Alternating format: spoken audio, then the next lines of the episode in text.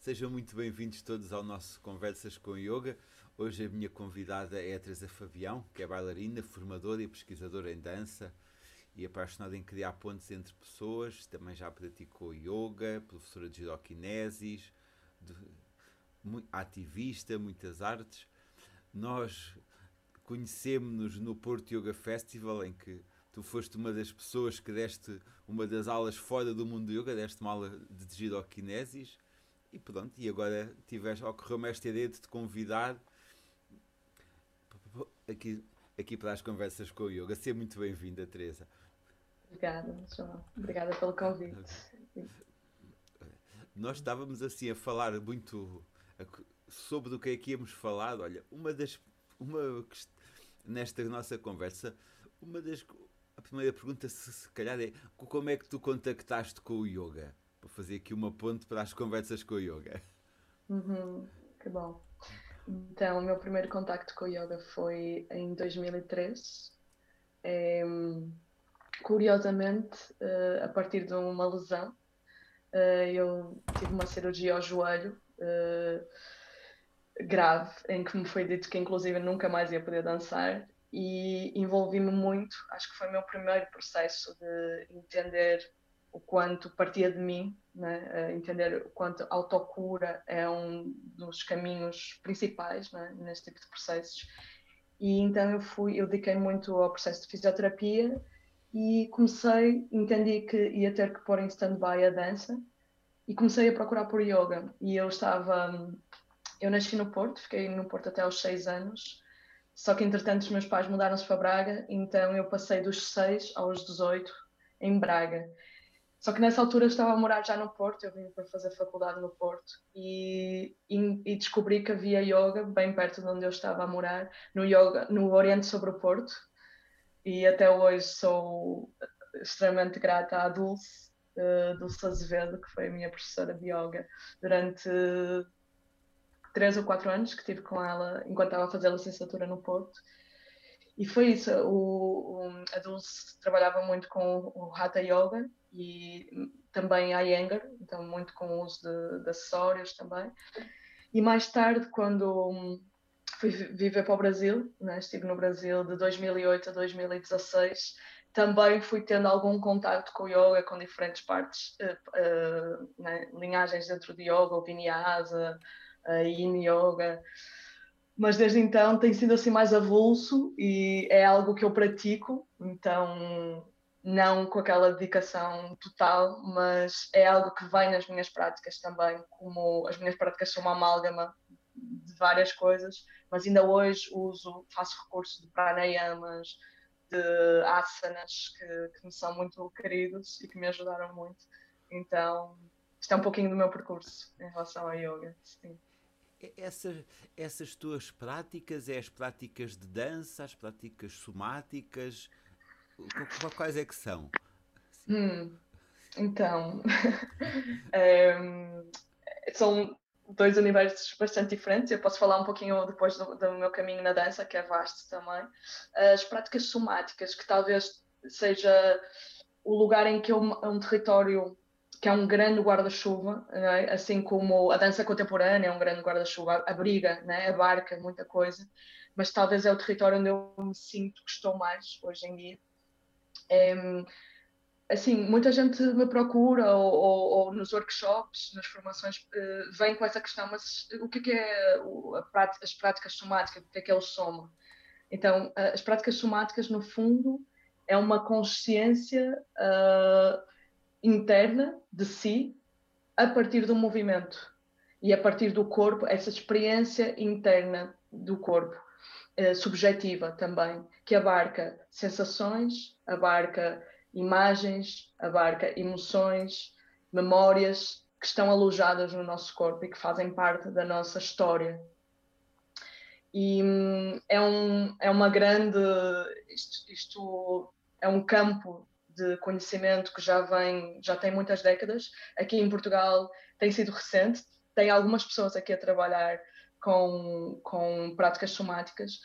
Uh, eu posso falar também um pouquinho. Um, eu formei-me em 2010 em uh, giroquinesis, que é uma prática que também pode ser tida como uma prática somática e que trabalha consciência corporal, realinhamento postural e talvez também num processo de, de querer uh, estar mais no meu corpo. Né? Na dança nós temos um desgaste muito grande, passamos frequentemente por processos de lesões ou de, de nos estar a ser muito exigido o corpo.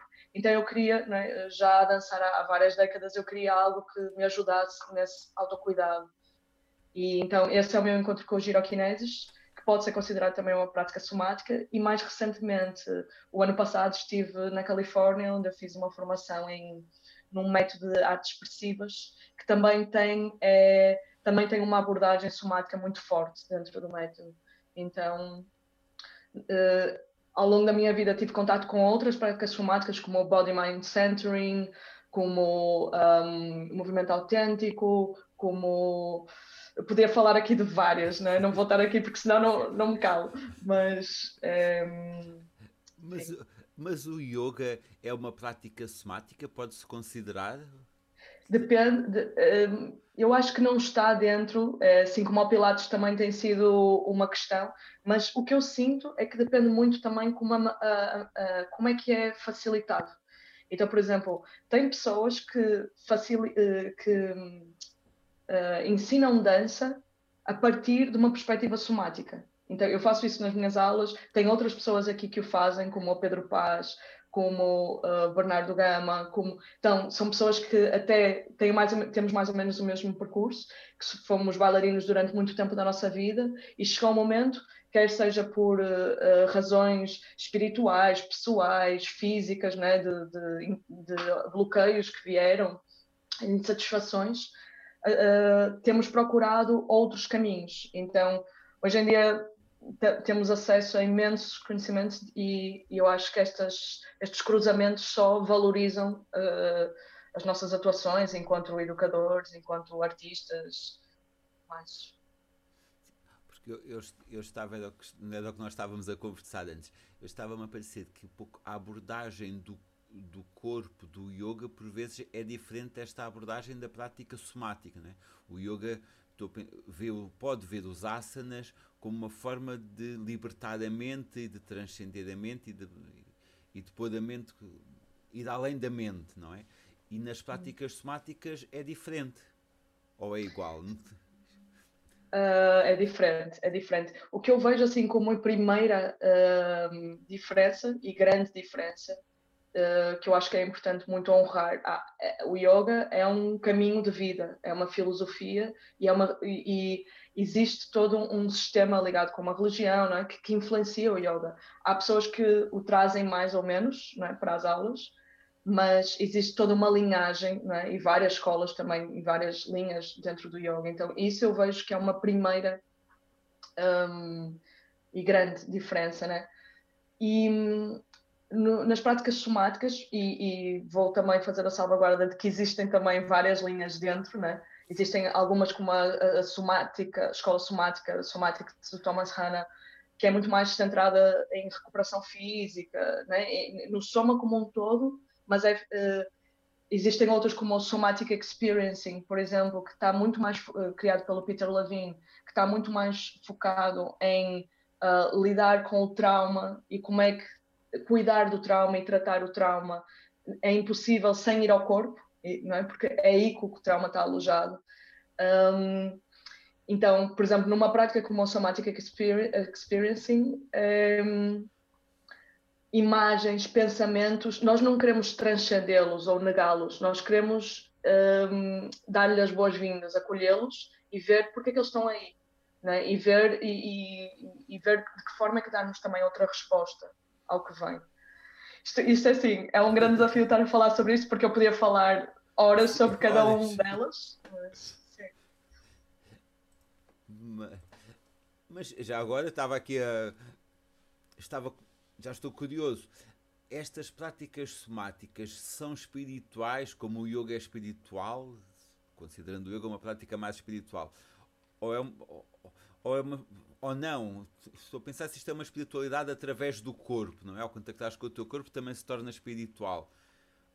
Embora às vezes uhum. nem sempre, algumas escolas de yoga aceitam o corpo é espiritual e noutras o corpo é um obstáculo. Uhum. Sim, isso também é outra, outra conversa bem interessante. É, então, eu acho que também faz muito, tem muito a ver uh, com que intuito e qual, qual, a tua, qual a postura que tu assumes quando te aproximas destas práticas. Se, se por exemplo, trouxermos práticas como ecstatic dance para um, um campo das práticas somáticas, uh, né, em que o foco é a experiência a partir de dentro, a experiência. Um, eu diria que sim. Eu, por exemplo, uh, o método em que eu me formei, que chama-se Life Art Process, uh, processo arte-vida, um, há, há, há, existem pessoas né, que relatam-se processos de muita transformação e claro que implicam né, uma transformação não só física, mas emocional, uh, espiritual e tudo mais. Mas há pessoas que têm, né, até, inclusive quando elas verbalizam uh, os processos, de, há pessoas que se referenciam ao espírito, há outras pessoas que chamam mente, há outras pessoas que, que, que dizem, olha, passei por um processo revolucionário, então às vezes não é esse o intuito, assim como, como existe esse intuito no yoga, não é tanto esse o intuito, é ter o ser como um todo, que implica, sim, as dimensões físicas, emocionais, mentais, espirituais. Então, ter, trazer, abar, trazer e abarcar tudo isso é mais. Não propriamente ser uma religião ou. ou né? Ter esse foco eminentemente espiritual. E tu, e tu estava a pensar se às vezes nós, nós no yoga eh, não nos, não nos esquecemos um pouco do corpo. Agora que fala-se um pouco daquele corpo instagramável e do ver a postura, e se às vezes em alguns ambientes em que se ensina yoga, eu dou aulas em ginásios, portanto, nós acabamos muito focados no exterior, portanto, e, e não falta um pouco este, se calhar, embodiment do corpo no yoga. Uhum. Boa, boa, boa. Então, eu, eu assim, não estou a acompanhar totalmente uh, essa, essa progresso do yoga, de, né, essa coisa muito a partir para fora e tudo mais, mas Uh, entendo que, no geral, estamos numa sociedade, estamos num momento da sociedade, até mais agora, né, que estamos muito mais ligados com a tecnologia e com as redes sociais do que alguma vez já estivemos, né, por causa desta situação pandémica. É, e sim, é muito fácil uh, começarmos. Eu, eu, eu, tive uma, uma colega aqui do curso, meu, né, do, do, percurso, do processo que eu estava a fazer o ano passado, que lembro-me dela dizer isso, dela dizer.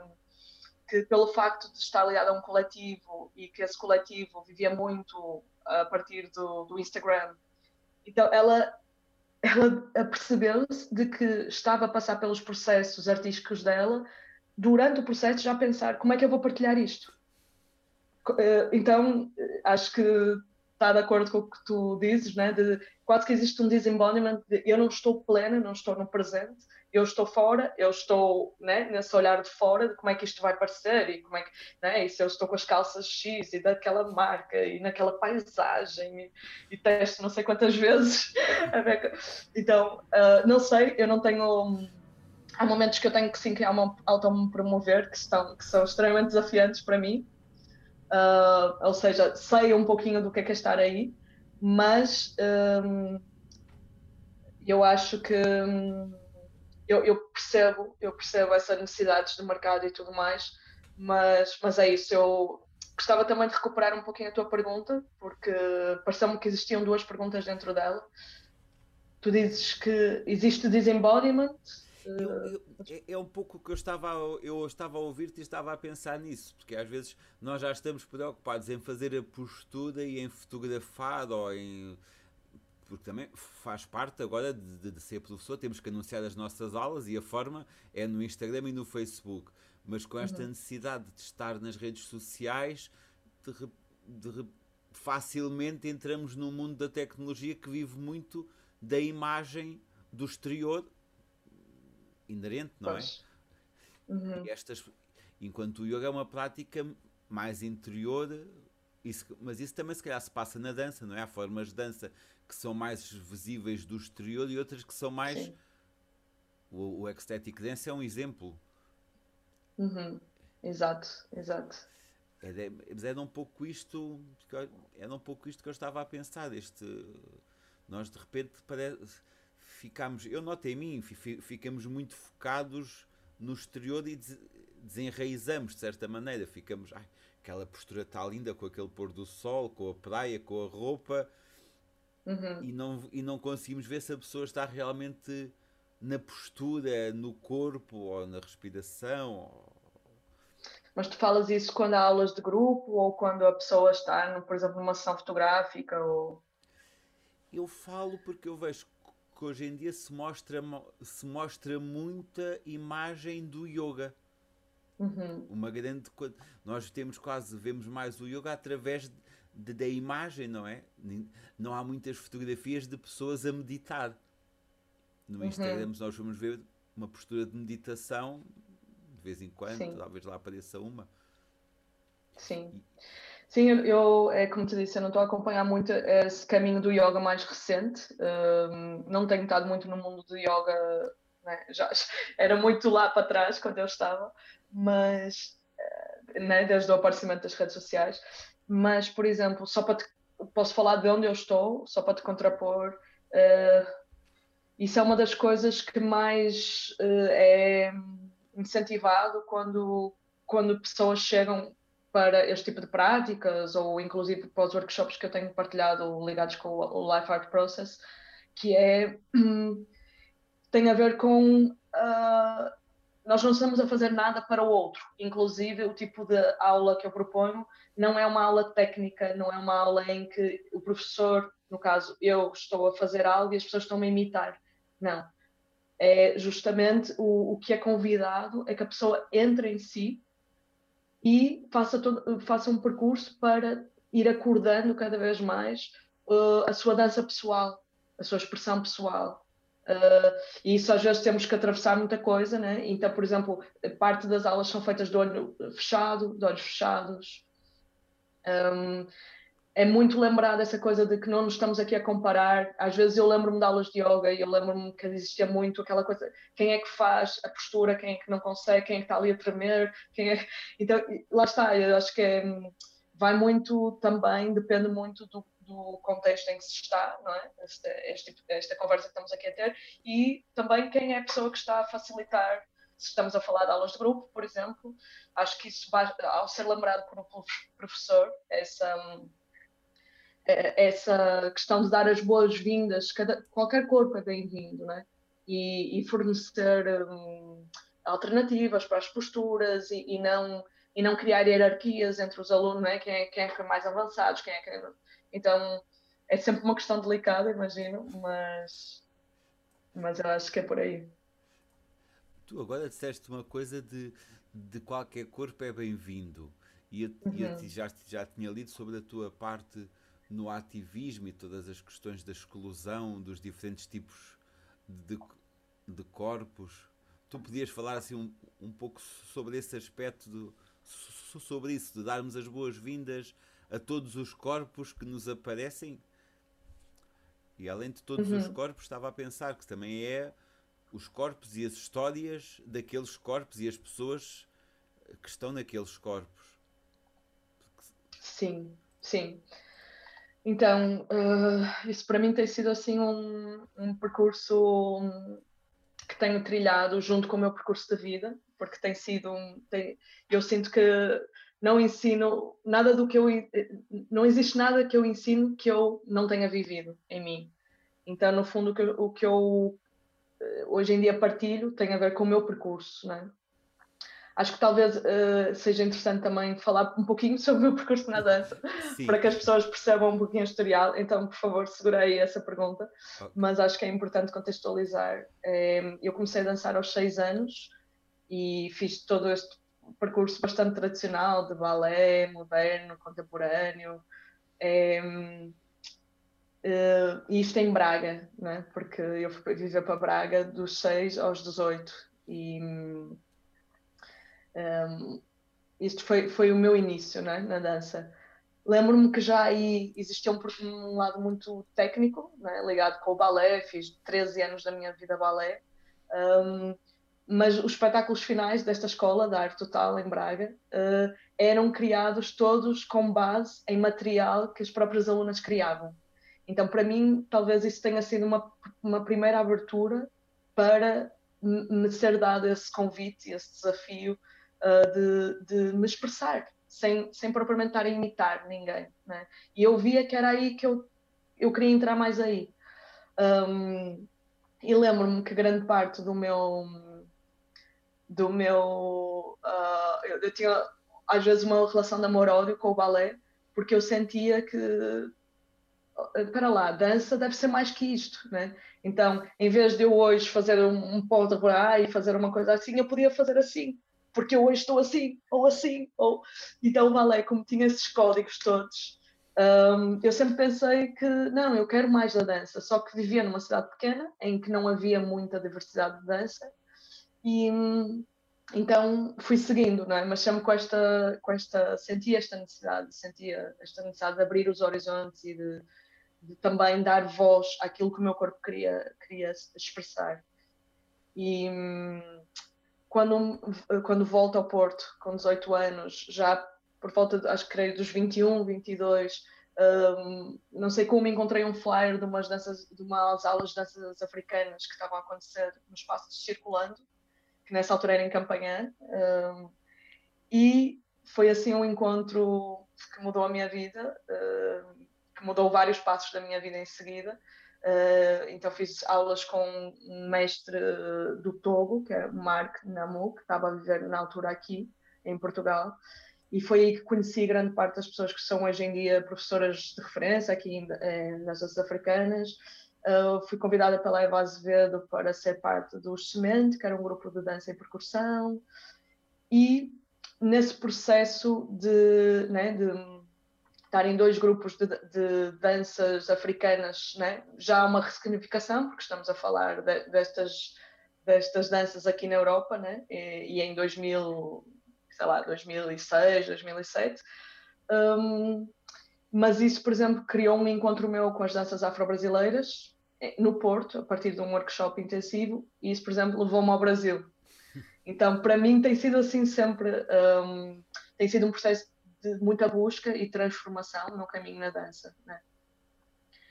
Um, e uh, reparo, reparo um caminho assim bastante técnico, uh, inclusive quando cheguei a, a, ao Brasil eu fui para lá para, fazer uma pós-graduação em dança contemporânea, uh, que, no, que, que, a fiz e que, que, me deu visto e tudo mais, e eu ia aparentemente, né, à partida, tinha esse curso e tinha recursos monetários por 10 eh, meses. E 10 meses tornaram-se 8 anos.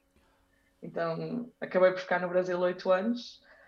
Um, foi uma terra que me mudou muito, uh, então fiz, uh, fiquei também todo este tempo porque tive bolsas, tive apoio do governo brasileiro, uh, da pós-graduação saltei para o mestrado, fiz seleção para o mestrado, passei com bolsa, os primeiros quatro classificados ganhavam bolsa, ganhei bolsa no mestrado, ganhei bolsa no doutoramento.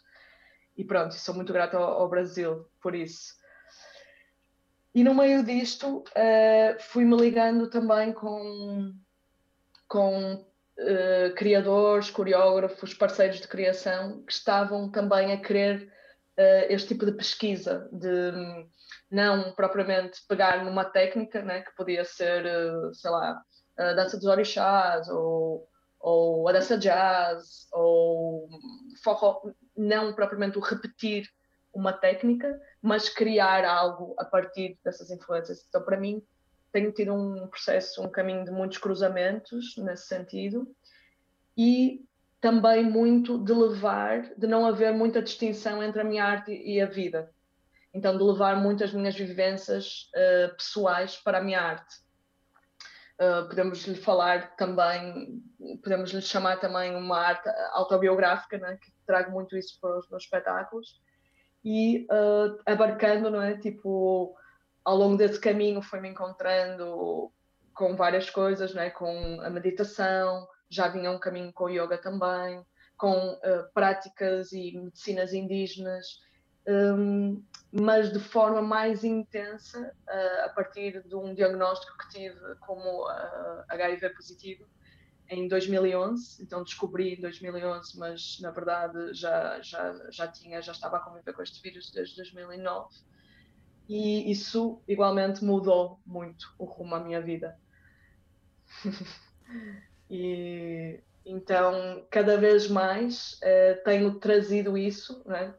iniciei um processo assim longo de, de olhar para as minhas feridas, de de perceber uh, várias, né, vários traumas que, que tinha passado ao longo da vida. Então, há pessoas que talvez lidam com este diagnóstico de uma maneira um bocado mais leve. Eu sou uma pessoa intensa, profunda, então trouxe isto e mergulhei nisto intensamente. E, e sim, e cada vez mais sinto que isto faz sentido para o caminho que tenho seguido, né? De, isso fez com que o meu processo de autocura parte desse processo eu entender que ele passava por uh, trabalhar com pessoas que estavam que estavam na mesma condição.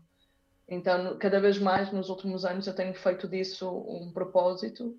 Um, então, sim, relaciona-se com o que tu estavas a perguntar de como uh, tornar uh, a tua prática, né, as minhas aulas, ou de que é que eu estou a falar quando eu falo de das aulas serem inclusivas ou né, um, então eu sinto que tem a ver com isso, tem a ver com uh, entender onde é que eu estou, tem a ver em, em, perceber como é que a minha arte, seja ela expressa através dos workshops que eu proponho, dos espetáculos que eu proponho, uh, como ela pode chegar a mais pessoas, como é, como é que ela pode convocar mais experiências de vida. Né? E para mim tem sido tem sido um caminho muito muito intenso, muito, mas também muito muita, muito frutífero, né? muito, dá-me um, um, retorno muito grande também. Tu, tu, nesse mergulho que tu falavas, que fizeste nesse processo de autocura, tu descobriste, foste, descobriste novas práticas ou, ou, vivenciaste as práticas que já tinhas de outra forma? Ou as hum. duas coisas? Sim, não, eu descobri bastantes práticas porque uh, isto foi curioso, porque eu no início eu acho que eu tive assim uma, uma, o meu choque fez com que eu durante dois anos eu estive, tive a acreditar e era mesmo plena esta crença de que eu me ia curar. Então descobri muitas práticas ao longo desse caminho. Um, uh, eu tive, tive durante muito tempo uh, num, numa tentativa de me curar através da alimentação, então estudei muito sobre a alimentação, uh, mergulhei, fui para a Amazónia, mergulhei nas medicinas indígenas, do ayahuasca, do cambô, uh, fui para o Benin, tomei um remédio que curou várias pessoas, mas pelos vistos o meu caminho era mais uh, com a medicina alopática, né? Um, então, e, e, e ao longo desse processo eu ia fazendo também incursões uh, em coisas que hoje em dia são práticas muito caras para mim, né? Desde sempre a, meditação, uh, ou seja, mesmo antes deste diagnóstico eu já estava ligada à meditação, eu, eu tinha feito dois vipassanas uh, e e hoje em dia continuam-me a acompanhar, é assim que eu acordo diariamente, para, né? acordo e antes de me ligar ao mundo, antes de me ligar ao mundo através da tecnologia, ligo-me a mim através da meditação. E, mas outras coisas vieram deste processo também de, de cura, que, desta jornada que tenho feito, né? leitura de aura, uh, theta healing, uh, depois outras coisas mais pontuais, né? autoemoterapia, MMS, eu podia agora ficar mais não sei quanto tempo a fazer uh, esse caminho, que foi intenso, uh, que não os fiz todo ao mesmo tempo, então ia dedicando, sei lá, seis meses estou a experimentar este caminho e ver como é que o meu corpo, o meu espírito responde. Agora, olha, vou para este. E foi um bocado isso.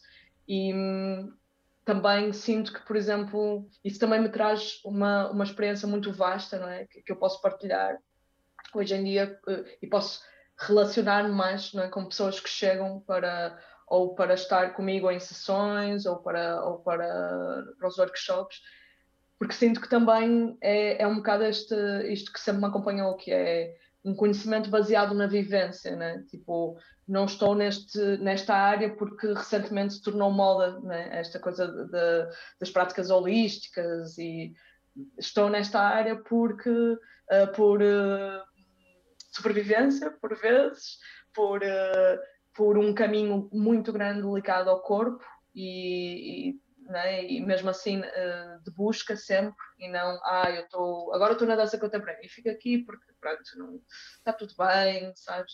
Não, sempre tive esta coisa de buscadora, de, de me apaixonar e reapaixonar por, por fazer do corpo o meu, a minha pesquisa do corpo, das relações, porque sinto que está muito. Né, a dança é esse lugar de trabalhar também muito relações interpessoais, processos colaborativos, não haver muita distinção né, nos processos que temos na dança, ou seja em improvisações, seja em processos criativos para criar um espetáculo.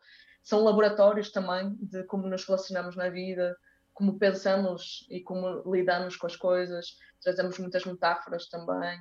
Então sinto que é, que é por aí que eu também vejo. Tu, estava, estava a pensar se isso acontece no yoga, se nós também levamos muitas coisas para o tapete, para a prática e procuramos lá soluções, se, se tu sentiste algo, se tu sentiste isso quando fazias yoga ou não, ou é mais, ou, ou é mais algo da dança? específico do mundo Sim. da dança que não, que não existe tanto do mundo do yoga? Eu acho, não sei, ou daquilo que eu sei, né, do pouco que eu sei, é... é muito o que tu sentes, é muito a tua experiência. Sim, é uma... eu, acho, eu acho que tem muito a ver com cada pessoa. Se, se a pessoa quiser ter essa profundidade e essa hum, atitude de pesquisador consigo mesmo, ou, ou um, né? tentar perceber que aquilo que fazemos uh, nas quatro paredes de um estúdio ou em cima do, do tapete do yoga não está isolado. Né? O ser que nós somos ali, a pessoa que nós somos ali, uh, não deve estar isolado daquilo que nós somos da vida. Então, eh, se entendermos esta relação de retroalimentação e que esses espaços seguros que nós temos a sorte e o privilégio de ter, não é? de, de nos experimentarmos. Um, né? Se vamos a falar de um processo criativo é uma coisa, mas mesmo no yoga eu sentia isso e vejo outras uh, amigas que hoje em dia são professoras de yoga ou, ou, que continuam muito ligadas ao yoga a fazer a mesma coisa, que é, por exemplo, até que, de que forma é que o processo de aceitação, autocuidado, às vezes até de superação que eu vou atravessando, um, né? o, yoga tem, tem, esta, tem esta dimensão processual também, como a dança, né? Uh, ou seja, nós não podemos chegar a uma aula de yoga, principalmente quando estamos a começar, e, e estar a agir, atuar e a pensar uh, na lógica do, do, fast food, né? nesta lógica de, desta sociedade hiperativa e que quer soluções rápidas e, e que achamos que vamos ganhar flexibilidade ou que vamos estar que vamos ganhar esta paz de espírito ou assim de uma hora para outra. Não, é, é tudo processual, né? E, e, nesse, e ao longo disso vamos passando por muitas ondas, né? E, e, eu acho que o yoga é muito bonito por isso, que é nós repetimos e repetimos e a cada dia é diferente, né? E a cada dia vamos nos encontrando. Uh, quando eu falo deste, disto é, é de, sei lá, de ser incentivado o respeito pelos limites, não é? Ter esse autocuidado, não me comparar com o vizinho do lado, até com, com o professor, entender que o meu corpo, eu vou agir, não é? vou, vou poder responder na medida que o meu corpo possibilita no momento e que isso é, vai mudando, isso não é estático, não é? E também ir vendo o tipo de pensamentos que me, que me, que me chegam, né? como é que eu vou lidando com os asanas, né? como é que eu vou lidando com a maneira como o meu, como o meu corpo responde. Isso também é uma atitude, isso também é algo muito interessante que nos, faz, que nos informa da maneira como nós atuamos né, connosco mesmo, depois, muito, muito provavelmente, vamos ver isso acontecer na nossa vida, na nossa relação com os outros e tudo mais. E também é, quando nós vemos, olhamos para trás e depois, sei lá, de seis meses, de um ano de dedicação à nossa prática, como é que conseguimos ver também os resultados e celebrar esses resultados e não estar só focado no momento a seguir e no próximo asana e no próximo desafio e no próximo workshop e no próximo, né? Porque hoje em dia também estamos muito assim, eu falo para mim também, não estou fora disso, mas muito consumidores de experiências e, e então eu acho que acho que também é interessante. Acho que sim, há paralelos entre o yoga e a dança nesse sentido. Que interessante.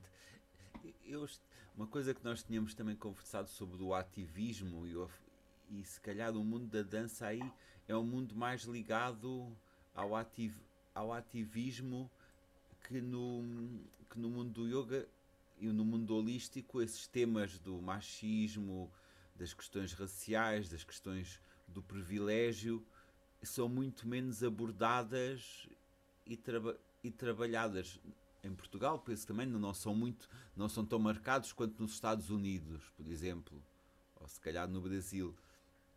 Mas isso é um, mas isto são temas que, que, tu gostas de abordar, que te são queridos. Hum. Uh, são temas que eu estou, uh, como todos estamos, a dar os meus passos para me tornar cada vez mais informada e um, cada vez mais sensível para. Um, o facto de ter morado oito anos uh, numa cidade como Salvador, eu morei oito anos em, em Salvador, que é das cidades, é a cidade mais africana fora da África, tem 80% de afrodescendentes.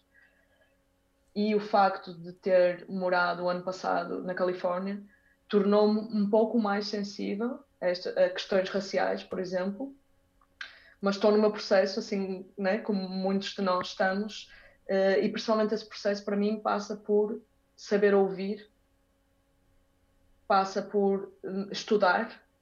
Uh, então, uma das coisas que me veio primeiro quando eu um, quando eu cheguei a Salvador foi perceber o quanto a história, a história né, que nos ensinaram na escola, que aprendemos nos livros, o quanto a história não é uma ciência, a história, na verdade, são diferentes versões dos factos e nós vamos tendo acesso a diferentes versões dos factos, dependendo do lugar onde moramos, onde, onde vivemos, onde crescemos.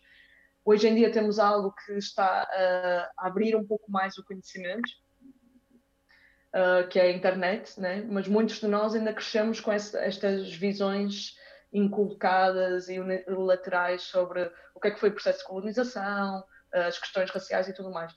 Eu, eu tenho que fazer também uma parte que eu discordo contigo, não é que, por exemplo, em, nos Estados Unidos ou no Brasil haja mais estas questões, eu acho que elas são mais faladas uh, e, e, acho que é super importante isto estar a ser falado hoje em dia em Portugal e porque aqui igualmente existe racismo e muito, só que é mais velado e, e, é um tabu muito maior falar sobre isso.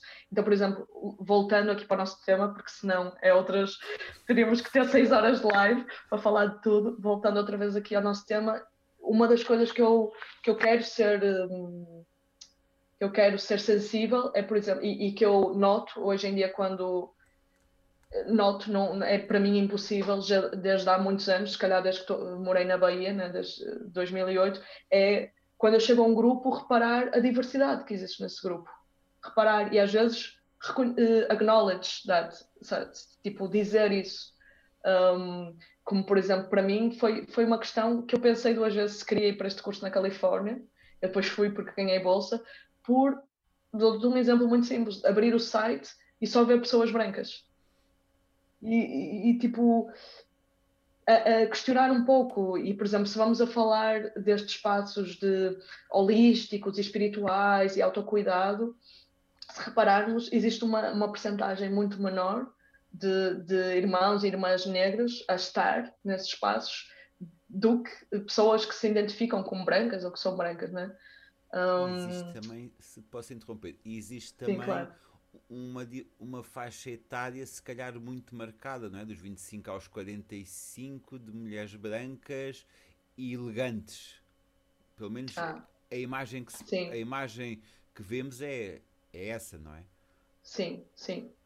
Então eu acho, assim, claro, existe todos os padrões de normal, normalidade é? que estão a ruir e é importante uh, uh, ver isso também.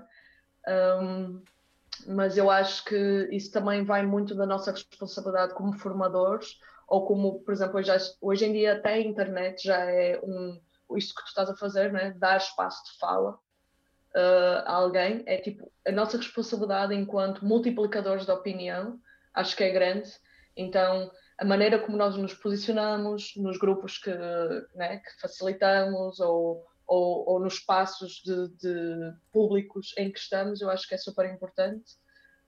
Um, e, no fundo, quando, por exemplo, eu, eu acho que é importante também para mim reconhecer, apesar de eu estar neste processo de cura, nesta jornada já há 10 anos, os meus passos dentro do ativismo são muito recentes né? e, e, venho a construir discurso e a ver onde é que eu estou nesse campo desde há uns meses, com a criação de um coletivo, que posso falar um pouquinho depois, uh, se tivermos esse tempo, um, desde setembro, e, e também um, desde, desde processo de outing, de partilhar o meu status com o mundo, que aconteceu este primeiro de dezembro, em que eu escolhi ritualizar a minha saída do armário através da arte então, através de uma performance que foi feita, uma performance ativista nas ruas de Lisboa um, neste passado 1 de dezembro, que é o Dia Mundial em que se celebram simbolicamente os progressos ligados com a causa do HIV-Sida, uh, e através também nas redes sociais, através da partilha de um testemunho, junto com uma exposição fotográfica criada pela Ida Fideli, um, ligada com o empoderamento uh, dos corpos que vivem com HIV. Então, que, que, acho que é importante localizar também onde é que está a minha maior atuação dentro do campo do ativismo. E eu sinto que o meu ativismo não está, o meu ativismo eu sinto que vai além da causa, igualmente vai além da causa da HIV/SIDA. Eu sinto que eu, o que me importa, o que me, eh, aquilo que eu luto por, aquilo que eu me reconheço a falar por, é, é os direitos das mulheres, é os direitos humanos. Então, um, eu movo, aquilo que me move é a dissolução de, de, de a opressão, da invisibilidade, da culpa, do moralismo, da negação do prazer, associados não só ao corpo feminino e aos corpos que vivem com HIV, mas uh, a muitos outros corpos dissidentes também. Um, então, assim, eu acho que são, são espaços que é importante também. É, acho que é importante também pontuar isso e perceber também de que forma é que, te, que achas interessante relacionar isso com o tema que temos hoje, não é? Sim, Sim porque eu estava, estava a ouvir-te e essas e tudo isso que tu falaste parece que ainda não existe no mundo holístico e espiritual. Ainda não chegou muito ativismo a este, a este mundo, se pode Hum, eu, estava, eu, estava, eu estava a pensar numa coisa que falaste das mulheres e, e do machismo. Bom, eu sou homem, não tenho uma experiência direta do caso.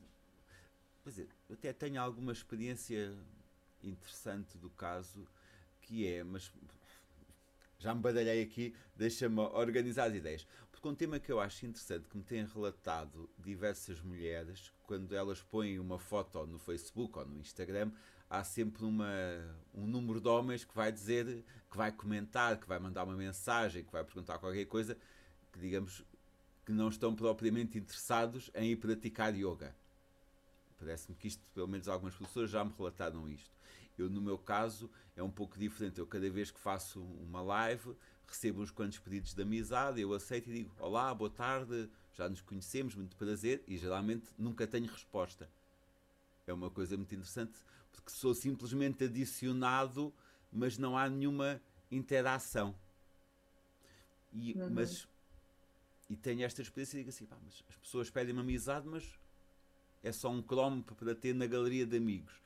Das, no caso das professoras e praticantes que me relatam, é, ponho a foto, eu já tenho este aqui a, a mandar mensagens atrás de mim, já tenho outro atrás de mim, já tenho este fulano a seguir, já bloqueei mais uns quantos, o meu perfil já não é público. Uhum. Isso Exato. há esse grande machismo escondido na sociedade e, e atrevo-me a dizer que se calhar os Instagrams do yoga é um terreno de caça do machismo. Hum. É, é assim, eu assim como o machismo ainda ainda está muito presente né, na nossa sociedade, principalmente na portuguesa. Eu sinto o quanto ele está presente. E, e é assustador às vezes porque estamos a falar da sociedade como um todo, fica assim muito no ar, não é? mas isso depois está presente dentro da família, está presente nas relações, então tipo, é, é, é difícil de desmantelar. Uh, e acho que estamos todos nesse processo de. Eu, por exemplo, sinto-me nesse processo de, de, Eu sinto claramente que a minha geração, como mulher, tenho 38 anos, e sinto que uh, dentro da minha família, que é uma família uh, mais ou menos conservadora, mas também com algumas coisas né, que, não são totalmente conservadoras, mas muito tra tradicional em certas coisas, nesta né? ligação com a religião, não é? que tolhe muita coisa e, e na, na, nossa sociedade, principalmente aqui em Portugal. É, eu sinto que eu sou a primeira mulher que pode escolher tudo. Então, quando eu falo isto, falo de posso escolher o que é que eu visto, posso escolher se me caso ou não, posso escolher uh, onde é que eu vivo, posso escolher o que é que eu faço da vida, posso escolher uh, se faço um aborto ou não, posso escolher se tenho filhos ou não, posso escolher tudo isto e eu sou a primeira. E para mim isto é muito revolucionário, e, mas isto também eu sinto que é assim, a cura do feminino, a cura das mulheres não, não vai acontecer sem a cura dos homens e vice-versa. Então eu sinto que é um movimento conjunto. Um, então, por exemplo, ao mesmo tempo de sim os homens se darem conta de, desse machismo, desse privilégio que prevalece ainda, uh, dessa ma maneira de interagir que às vezes é um pouco invasiva e tudo mais, ao mesmo tempo é a mulher construir discurso, uh, saber como se posicionar. Um, saber não ir para lugares uh, de vítima ou de ou, ou, ou, até de, de, de, usar isso, sabes? De, eu, eu, sinto que hoje em dia, uh, não sei, eu, eu acho que há, há muita coisa que está a, mudar. Sobre o que tu falas, eu também não posso opinar muito, porque eu, sinto que tenho sido bastante reservada nas redes sociais, inclusive eu, eu até faço aqui um apelo a quem, quem me adicione, que ponha alguma mensagem junto. Eu normalmente não adiciono quem não conheço, Agora talvez mude um bocado isso porque estou a fazer a minha passagem para o Instagram, uh, mas tenho sido bastante reservada, não tenho vivido. Claro que uh, concebo que haja uma série de contactos vinda, né, que sejam através disso, mas a nível profissional não tenho tido muito essa, essa realidade. Tive ao longo da minha vida bastantes situações uh, pesadas e que me marcaram muito como mulher e, e que talvez dê sentido e, e, estejam aqui vivos naquilo que eu sou, naquilo que eu faço. Um, mas eu acho que a nível das causas ativistas, uh, hoje em dia, aquilo que eu posso falar mais é mesmo dentro da causa HIV-Sida. Se posso, posso falar um pouquinho também sobre isso. E o, e, e o que é que nos podes dizer sobre isso, sobre esse teu ativismo? E como é que. Sim. E, e se calhar, como é que. Se, se levaste alguma. Se usas alguma coisa que o yoga te tenha ensinado nesse ativismo. Ou não, não sei. Hum. Isto são as conversas com o yoga. Sim, sim, sim.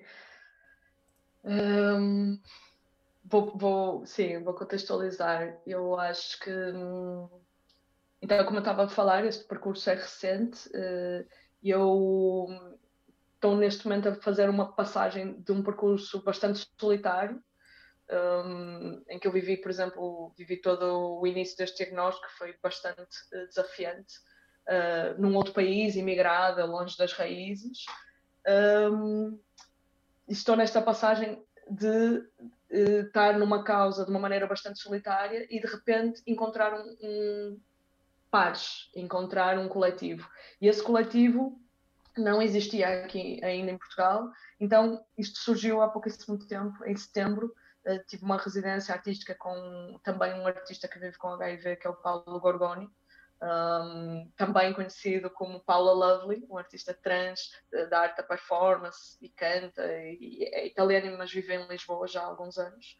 E uh, surgiu-nos, os dois estávamos exatamente neste momento de vida, que é eh, de uma maneira mais ou menos pública, estávamos há, há, algum tempo a lidar com e a trazer esta questão para a nossa arte. Né? Eu já também eu tenho um, estou a construir um espetáculo que é um quase solo, que eu ainda não sei bem se vai ser um solo, porque estou tem-me surgido muito que não é sobre a minha própria experiência somente.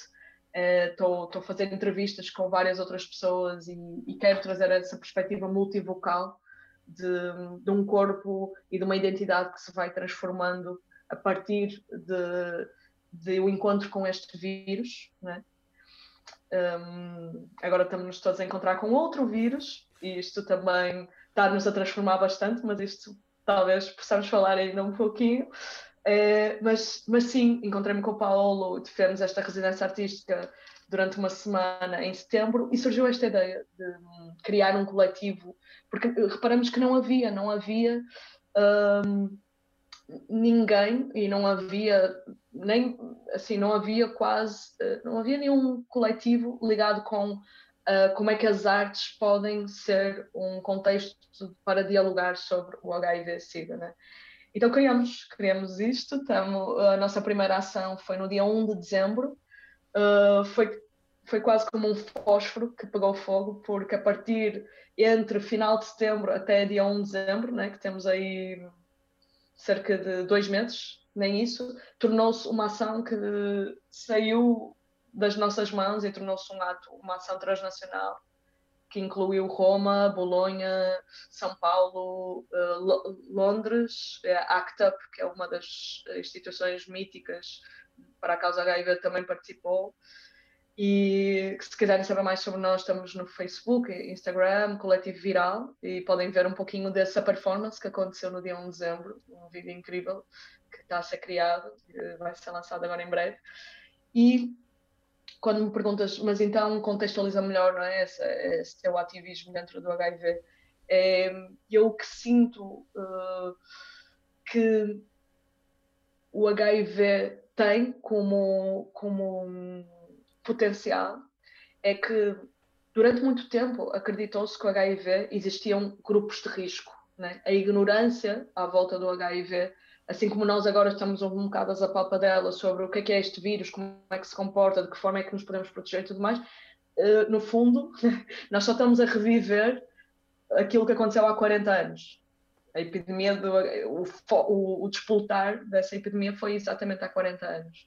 Então, um, o que eu sinto é que fomos desta ignorância que achava que havia grupos de risco, né? e que se falava da peste gay e e que eram os gays e até pessoas, houve um país que teve um grande surto que foi o Haiti, depois pessoas do Haiti eram consideradas grupo de risco também. Então, houve assim o início, esse choque inicial de não saber como comportar, uh, isto já, já se passou antes, né? isso, isso estava, aconteceu muito com o HIV. Hoje em dia fala-se mais de comportamentos de risco, e o que é que, eu, o, o que, é que acontece? O que é que eu vejo como, como um, um factos? O HIV não tem cara, né? Uh, existem muitos diferentes caminhos para se dar este diagnóstico. Então, uh, independentemente de classe social, raça, idade, género, um, whatever, eh, nacionalidade, uh, o HIV pode acontecer em todos estes âmbitos, não é? E pelo, por causa disso, por causa disso. Eu sinto que é, é uma causa democrática e é uma causa que tem o potencial de ser um, de, ser quase um cruzamento e, um, e um, uma maneira de conectar com outras causas contra-hegemónicas, né? como o antirracismo, como né, vamos, vamos pensar, e isso também se calhar interessa às pessoas de yoga que nos possam estar a ouvir, né? Os, ah, existe muito Uh, muitas das coisas que nós temos acesso são para pessoas que sabem, que, que, que sabem ler, que conseguem ver, que conseguem ouvir, né? e que, que, é chamado ableism, né? de, de, corpos. Uh, tudo está feito na nossa sociedade muito mais para corpos que tenham um, é, essa, todas essas capacidades e, e, pessoas com deficiência são vistas como menos ou outros destes corpos marginalizados, né? Então, eu acho que o HIV convoca essas outras, porque, por exemplo, vamos a ver, nós estávamos no meio de uma pandemia, então só cinco de nós puderam entrar nesta ação coletiva, mas dentro destes cinco tínhamos corpo feminino, queríamos corpo trans, tínhamos corpo negro, queríamos de corpo branco, tínhamos, Então, é isto que nós queremos também convocar, não é? Este, que queremos que seja a construção de um espaço para a diversidade. Então, eu sinto que a causa HIV tem, uh, não sei, não sei se é uma coisa que me parece só a mim, mas eu sinto que tem este potencial. E uh, o que eu, que eu sinto também como caminho dentro desta, deste ativismo uh, em que eu estou envolvida, sinto que, assim como o racismo não é uma questão dos outros, não é? é uma questão que cabe a todos nós. O HIV não é uma questão dos outros, é uma questão nossa. Porque um, se alguém está infectado, nós estamos todos uh, afetados. E é uma questão que, assim como agora, né, estamos a, a ver o quanto isto é é, é, um efeito réplica, não é? Porque imagina, existem muita gente, hoje em dia existem 38 milhões de pessoas uh, a viver com HIV, não é? pelos dados da UNAIDS, que é um, um órgão criado pela, pelas Nações Unidas para responder a esta epidemia. Um, muita dessa gente não sabe que está infectada. Porquê? Porque como a realidade do que é, que é viver com HIV mudou bastante, nos últimos anos. Por exemplo, eu hoje posso dizer eu estou aqui com esta ar extremamente saudável porque eu tomo todos os dias um comprimido que me permite uh, dizer que eu sou indetectável, é? que eu não passo mais o vírus. O, o vírus, quem, quem está quem está com o vírus HIV está medicado e toma esse medicamento de forma consistente, torna-se, em pouquíssimo tempo, indetectável. Ora, hoje em dia, já desde há seis anos atrás, indetectável é igual a intransmissível. Então, o vírus deixa de ser contagioso. Isto trouxe muita qualidade de vida a quem já era portador, só que eh, trouxe também um efeito nefasto que foi deixou-se de falar. Desde há muito tempo que já não se fala de HIV. Então, o que é que isso faz? Faz com que as pessoas não façam testes, faz com que as pessoas, né? toda a gente já em alguma vez na vida, acho eu, uh, em alguma vez já deve ter tido relações sexuais sem preservativo, né? e uh, ou outras coisas. Eu, inclusive, nestas entrevistas que ando a fazer para a criação deste trabalho, há, quando eu digo que há caminhos muito diversos que levam a este diagnóstico, eu entrevistei uma freira que tem HIV, noutro país, nem sequer está aqui, mas e, e, que veio a descobrir anos mais tarde, é? por causa de uma transfusão de sangue, que, enfim, há coisas uh, extremamente é? que não, não, não lembram a ninguém. É? Então, eu acho que é um bocado uh, voltar ao diálogo sobre esta questão e acho que estes tempos de Covid. Uh, posso falar também um pouquinho de como é que eu vejo um contraponto entre o HIV e o Covid, e eu o que gostava de chamar, e por isso estou, estou a trazer isto também para a minha fala hoje, é esta corresponsabilidade, né? de que assumir a nossa responsabilidade, corresponsabilidade na causa HIV também. Né? Assim como nós nos estamos a perceber, por causa do Covid, desta, to, estamos todos ligados hoje em dia, é? e, e existe esta expressão de a minha liberdade acaba onde a do outro começa, né? cada vez mais estamos a ver o quanto isso é, é importante, mas nós estamos a ser chamados também para uh, nos informarmos, para também fazermos coisas, né? percebermos de que forma é que podemos nos cuidar diariamente para também não, não darmos em malucos, porque nós, seres humanos, somos seres relacionais e não estamos prontos para. Né? Não estamos habituados a tanta distância, então o que é que também temos que fazer para ir soltando e aliviando um pouquinho aí também. Mas eu, uh, uh, o mais que eu queria passar era também esta ideia de corresponsabilidade das pessoas se informarem sobre o que é, que é o HIV-Sida, das pessoas uh, fazerem o teste, as pessoas perceberem como é que podem ser aliados também nesta causa. E que, que paralelismos é que tu, é que tu vês com o Covid?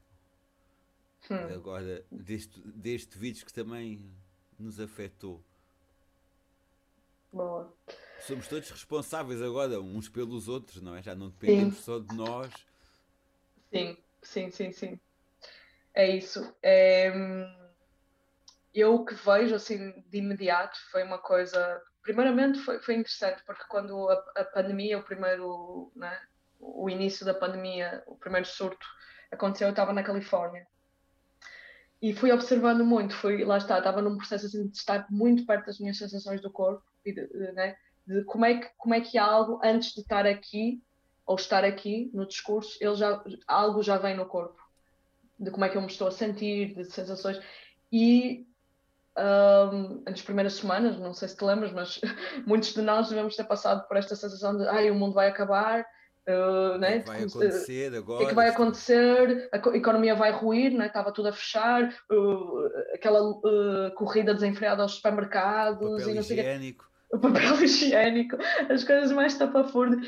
E, e, claro, houve muitos de nós, não é? Ligamos os alarmes e eu acho, eu acho que é muito importante a gente continuar a perceber que o que nós estamos a viver neste momento, e ainda estamos dentro completamente, é um trauma coletivo. Então, acho que é, é importante reconhecer uh, isso e percebermos de que vai, já estão a haver consequências e que vai haver e que mais do que nunca estes caminhos de ligação ao corpo e de autocuidado e, e tudo o que vem com isso né, e de cuidado nas nossas relações e tudo mais uh, acho que são extremamente valiosos agora, o que é que eu senti uh, inicialmente? Senti sim o início de wow, o que é que está a acontecer? Ainda por cima estava noutro país, percebi logo, meu voo foi logo cancelado, não sei o quê, tipo, vou ficar aqui preso, o que é que vai acontecer? Mas ao mesmo tempo havia, houve ali um lugar de, de tranquilidade, porque é quase como eu já estive aqui.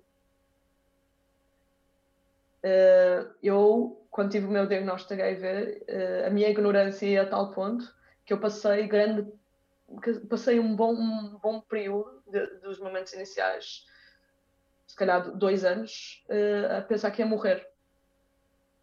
Ou que algo ia acontecer com o meu corpo. Então, esta minha corrida desenfreada a curas era um bocado isso, de sim, estava com medo dos efeitos colaterais dos remédios e tudo mais, mas havia ali, eu acho que eu absorvi completamente o discurso né, de muitos de nós que vivemos esta passagem dos anos 80 para os 90, havia publicidades monstruosas sobre o HIV. Então eu, uh, eu absorvi, eu absorvi. Assim como estávamos há, há bocadinho a falar, estávamos a perguntar como é que o ativismo pode ser levado. Eu acho que é, é desenvolver uma postura crítica sobre aquilo que nos fizeram né, engolir pela goela abaixo. Então, desenvolver uma, eh, uma postura crítica em relação a como o que víamos dentro das nossas casas, a como as nossas mães ou né, eh, tratavam diferente o homem da mulher, ou aquilo que vimos nos nossos contextos de trabalho, não sei o quê. Né? Então, agora estava aqui, já, já esperei um bocadinho, mas. Não, mas, mas é uh... verdade. Nós temos que estar conscientes e temos que estar atentos e observar Sim, agora, todas, essas, uh... todas essas diferenças, porque Sim. o que tu, que tu dizias da, da mãe em casa, esta, estas questões do machismo vão, come, vão começar a vão começar em casa, quase de certeza, não é? Exatamente, a exatamente. trata diferente a filha e o filho. Uhum.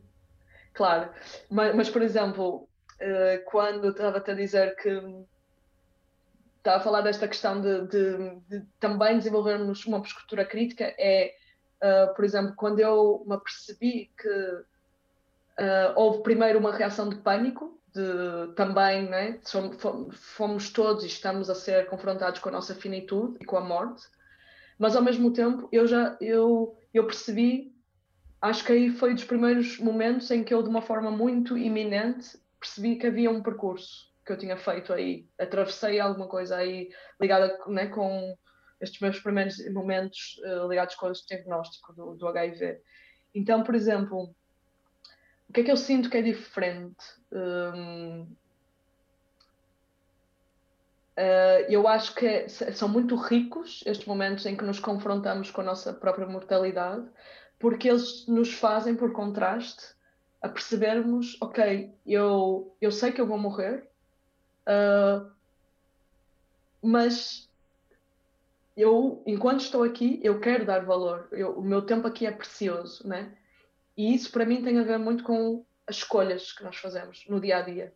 O que é que eu quero priorizar? Um, o que é que eu quero, tipo, como é que eu quero parar de dar desculpas e realmente priorizar aquilo que para mim por exemplo, parte do meu caminho de cura, não, talvez não tenham sido, não me arrependo em nada deste caminho todo que eu fiz de vão em dezenas os métodos e caminhos de cura que eu experimentei, mas para mim, a luz que veio, e foi durante uma, um trabalho, uma cerimónia da ayahuasca que eu fiz, foi fica perto daquilo que te traz vida. Sejam hábitos, pessoas, lugares, sonhos. Então, por exemplo, agora no Covid, uh, isso veio, né? isso para mim é muito forte. Eu já, já atravessei e, e já estou a viver essa vida com muita vitalidade, com muito senso de realização, muito alinhada com aquilo que eu acho que vim aqui fazer. É? Mas ao mesmo tempo, por exemplo, eu acho que o grande potencial que agora também tivemos a partir do Covid é de repente um, temos algo que se torna uma experiência comum. Está toda a gente a ser afetada por isto. O que não quer dizer que estejamos todos no mesmo barco, né?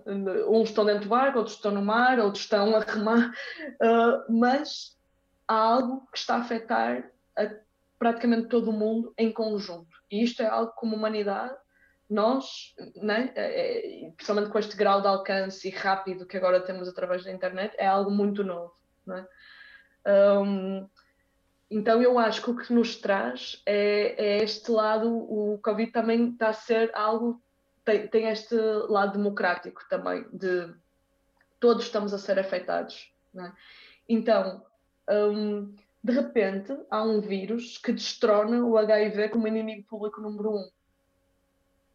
E se nós vínhamos de um paradigma em que existe uma hegemonia e em que existe uma normalidade ligada a ela com cor da pele, classe, uh, status, enfim, um, e isso fazia com que houvesse outros em que se apontasse o dedo, não é? ou seja, o perigo, a ameaça está fora, são os negros, são os seropositivos, são os talibãs, são whatever. Um, de repente, vemos-nos a ter uma experiência coletiva em que a ameaça também posso ser eu. Então, isto para mim é a grande mudança de paradigma que está a acontecer neste momento e que nós ainda estamos neste. Estamos a ter um, um curto-circuito, eu sinto, coletivo, e, e, eu acho extremamente positivo, acho extremamente positivo. Nós estamos numa, numa, mutação que não é só biológica e política, mas ela é também social. E, mas uma coisa que eu noto, a parte disto de sentirmos no corpo o medo, não é? Que sentimos o medo do vírus, sentimos o medo da máscara, aquele receio que todos temos, isto também está a condicionar os afetos nota-se que as pessoas já não se abraçam, já não se beijam, já não se tocam. Nós já pensamos duas vezes: espera aí, vou-me aproximar, mas posso ficar contaminado, posso apanhar o Covid, uh, respira, deixa-me atravessar do outro lado da rua, não é? E isto também, se, isto também os nossos corpos estão a, registar isto, os nossos corpos e o nosso coração e a nossa mente. Sim, sim, com certeza. Então eu acho, eu acho que é muito, como estava a dizer, eu acho que é muito importante. Primeiro, eu espero que estejamos aqui num período de transição, não é? E, e eu já estou a sentir, eu espero que as pessoas depois não seja só na fala e agora vejo que há muitas pessoas que estão a oferecer coisas online e que sim, têm tido participação e tudo mais, mas acho que é importante depois, uh, também já vi uh, por exemplo, pessoas até de espaços de yoga ou de terapias e tal, uh, quando houve, nós tivemos uma aberta ali, né? houve aquela coisa de março e depois eu em junho voltei para Portugal e cheguei a, a partilhar alguns workshops durante o verão em Portugal e lembro-me, por exemplo, de ter uma pessoa de me contactar para vir dar um workshop, mas depois, passado uma semana, ligou-me a dizer que afinal ai, olha, afinal achei que o meu espaço ia voltar às atividades, mas as pessoas querem todas agora ficar no online olha, não se querem enfrentar com o trânsito, não sei o que mais. Então, eu espero mesmo que, como humanidade, a gente não se esqueça o quanto é importante a presença e o toque e uh, os olhos nos olhos, e isso é extremamente importante mesmo, imprescindível, né? Um, então, eu espero que isto seja um período de transição e eu já estou a sentir assim um, um pouco o discurso a mudar, não é? De, eu durante muito tempo eu venho de uma família em que eu e o meu irmão somos os primeiros artistas um, e, e, sinto que a, a, arte e principalmente a dança para uma mulher em Portugal ainda é muito mal vista uh, e, e, eu passei por um momento em que era E agora já estou a ver que a coisa está a mudar. E está a mudar muito recentemente, desde con, con, a, concursos como Achas que Sabes Dançar, ou. Né? Aí começou a mudar um bocadinho, mas ainda era esta versão muito espetacular e muito virtuosista da dança.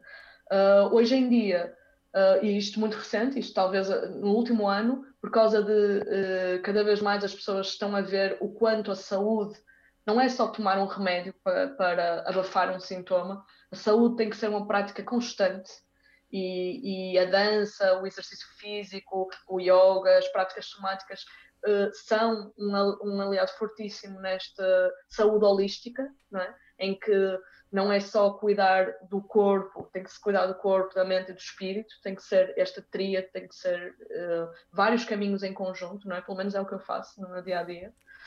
Uh, tomo remédio, medito, movo-me bastante, o meu meio de transporte é uma bicicleta, enfim, então eu acho que ao mesmo tempo que eu vejo sim as pessoas a reconhecerem um bocado mais, eu espero que isso se faça mesmo, que não seja só um discurso, sabes? E que não seja só enquanto está fácil, que é só ligar-me aqui a um link do Zoom e eu participo. Porque, por exemplo, para mim, isso tem, sempre foi e tem sido aquilo que me um, faz ser bailarina e estar na dança e ser formadora, que é, para mim, a dança é a arte, é uma arte que ela subsiste, ela se baseia na presença. Né? A dança é a arte do encontro, ao contrário de outras artes que, por exemplo, a pintura. O pintor está lá no seu ateliê, faz um quadro, quadro ou a escultura fica no museu, fica na galeria e as pessoas podem ter acesso e usufruir daquela arte dessa forma. A dança, seja ela em forma de espetáculo, em forma de workshop, em forma de, de performance happening na rua, o, o que for, uh, ela precisa, precisa desse fator da presença. Né? Agora estamos a ver que não só, mas eu acho que é muito importante não, não, não esquecer desse, desse lado. E, se me permites, dar algumas dicas também para este tempo enquanto estamos aqui, uh, enquanto estamos neste período de transição, que não nos podemos encontrar tanto. Se não é possível o toque com outras pessoas, com outras mãos, uh, o autotoque, o autotoque, a gente tocar-se, a gente massajar-se, a gente. Tu viste que antes de começarmos eu estava aqui, né? passamos aqui por alguns imprevistos técnicos, eu estava aqui tipo a respirar e a tocar, a entrar no meu corpo através do toque. Então, parte destas ferramentas eu, eu comparto-as também no, nos meus workshops e tudo mais. Então, eu acho que isso é extremamente importante como manutenção para este período extremamente atípico e, e e desafiante que estamos a passar. Ocorreu-me isso é um pouco mantermos o corpo aberto e receptivo, não é? Não nos fech... não desligarmos do corpo. Não sei. Eu estava a pensar no teu caso com o teu diagnóstico e, no teu, e neste caso agora que temos o diagnóstico do vírus aqui à nossa volta, se nós de certa forma não desligamos do corpo, não fazemos um shutdown do corpo, tentemos ir muito mais lá para a mente, afastamos-nos fisicamente das pessoas e, e, passamos aqui para este mundo online. Deixa-me olhar para a câmara. Sim, sim, sim. Sim, eu acho que. Hum, tu, se calhar, podes, podes, podes nos ajudar, podes nos dar alguma dica de como lidar com isso, da tua experiência. Olha, Agora estava aqui a pensar que aquilo que me ocorre, já falei antes, estávamos a falar sobre cura racial e eu falei do quanto a importância da escuta. Para mim, isso tem sido uma chave também na, no meu processo de cura e no processo de autocuidado diário que tenho, que é a escuta. Então, por exemplo, hum, se eu me apercebo, né, uh, tentar fazer disso algo constante, né? eu estar em escuta às mensagens que o meu corpo me está a dar. Tentar lembrar ou conceber o nosso corpo como se fosse um bebê que a gente está a cuidar. Então, por exemplo, o que é que acontece quando uma mãe está, né, que toda a responsabilidade de cuidar do bebê está sobre um, sobre um ente, um adulto? Essa pessoa está em total escuta. Ela está muito sensível aquilo que ela quer ouvir. Então, esta é a mensagem que eu tento uh, incutir e desenvolver e estimular nas pessoas com quem eu trabalho, que é estar a dizer que sim ao corpo. Estar a dizer sim, eu quero ouvir. Isto não é um mar de rosas, porque muitas vezes estamos a ouvir dor, estamos a ouvir tensão, tensão. Depois, em algum momento, sim, estamos a ouvir também prazer, ou estamos a ouvir ah, um alívio que vem, mas para isso temos que estar abertos, como tu disseste. Eu quero, eu quero estar aberto para aquilo que o corpo me está a dizer. E isto, sim, muitas vezes já estamos, isto tá, quase que está, é um movimento na contramão do que aquilo que nos estão a querer incutir. Como tu disseste, né? há muito hoje em dia este olhar de fora, de o que é que os meus espectadores, os meus seguidores, um, o outro quer que eu seja, ou como é que ele me quer ver, como é que eu me autopromovo mais.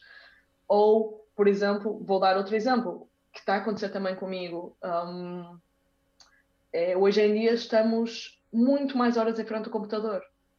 Então, por exemplo, eu acabo de chegar em Espanha para desenvolver aqui um projeto numa, numa ONG uh, eh, que tem a ver não é, com, este, com este ativismo. Foi um Erasmus para jovens empreendedores que ganhei e, e vou estar aqui a desenvolver um projeto ligado com a comunidade HIV durante quatro meses. E um, como esse projeto vai começar em fevereiro de forma presencial, um grupo reduzido, com todas as medidas e tudo mais, mas de forma presencial. Neste momento eu estou a ter várias reuniões, estou a entrar, nos, estou a entrar e a, e a, a conceber vários projetos para apresentar à, à, ONG. Ou seja, isso está a fazer com que eu esteja a passar imensas horas em frente ao computador nestas duas semanas iniciais. E um, como é que eu faço? Eu eh, estou-me a perceber disso, eu estou-me a perceber e estou-me a perceber, ok, há uma consequência disto. Então eu tenho que fazer coisas que reequilibrem o meu corpo. Então, continuo a meditar, mesmo que eu acorde, eu ponho um despertador para mais cedo, bastante mais cedo da reunião para eu ter tempo para meditar.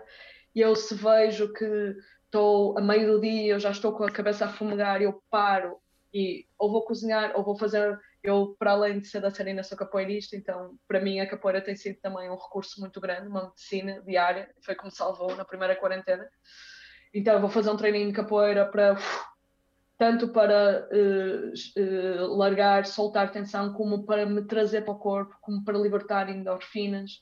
No final do treino capoeira, a longo, poderia-lhe chamar yoga, porque eu faço com essa consciência, mas não chamo porque não passo por todos os asanas, né? mas tenho a minha prática de, de harmonização, não é? de ativação e depois harmonização muito conectada também com a respiração, então há, há, breves exercícios de respiração que logo imediatamente nos trazem para o corpo. Cuido muito também da minha postura, é? de como é que eu estou sentada, de onde é, onde é que está o computador em relação a onde é que eu. Enfim, isto se calhar é mais num workshop que eu posso compartilhar, mas, mas há, há várias coisas que mesmo sozinho e mesmo. E, e sim, em frente. São pequenas, são pequenas coisas que nós temos estado atentos. Sim, e, e, o que eu acho que é mais importante é um, seja muito pouco o conhecimento e os recursos que nós temos em relação ao corpo, que a gente os torne uma prática. Que a gente tenha essa. Eu, certas palavras eu estou a dissolver do meu, vocabulário, do meu vocabulário, então, por exemplo, em vez de disciplina, que poderia ser uma palavra que caberia aqui, uh, amor, de prática sabes? De fazer disso uma prática, de não ser só o que a gente prega.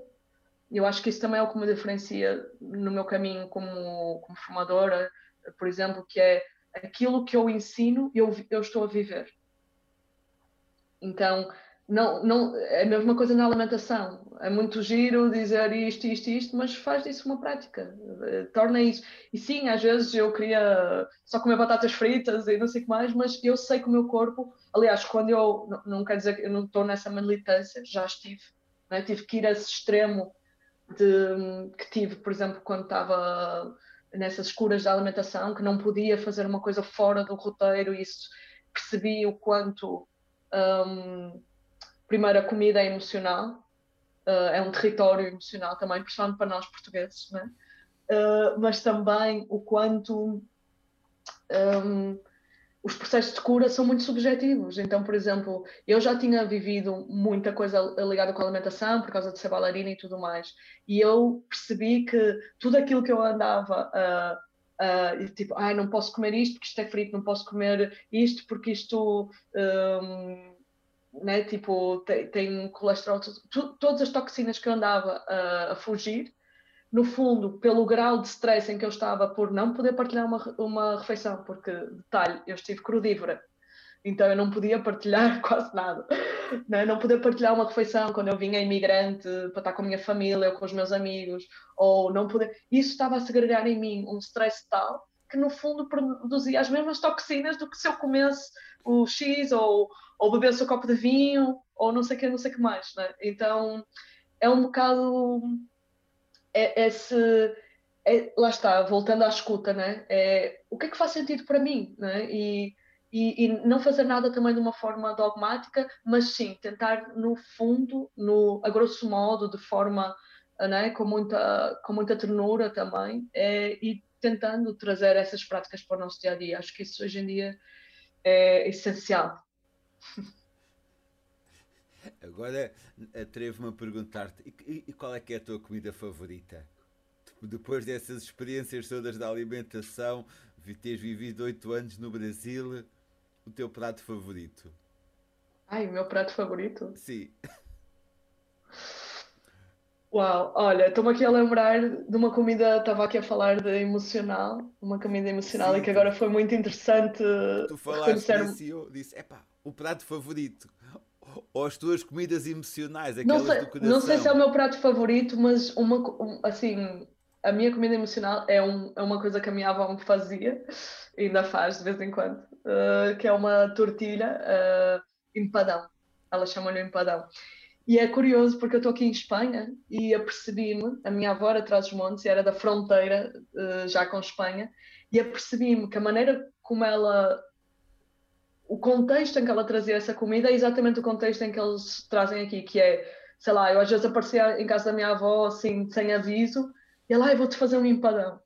Então é a mesma coisa aqui em Espanha, é aquela comida que tu fazes quando alguém aparece, ou quando alguém está com de visita, ou então aquela comida que tu levas para um piquenique. Uh, é aquela coisa fácil e para mim, para mim é uma comida medicinal. Que giro. Obrigado por essa partilha. Estava a pensar.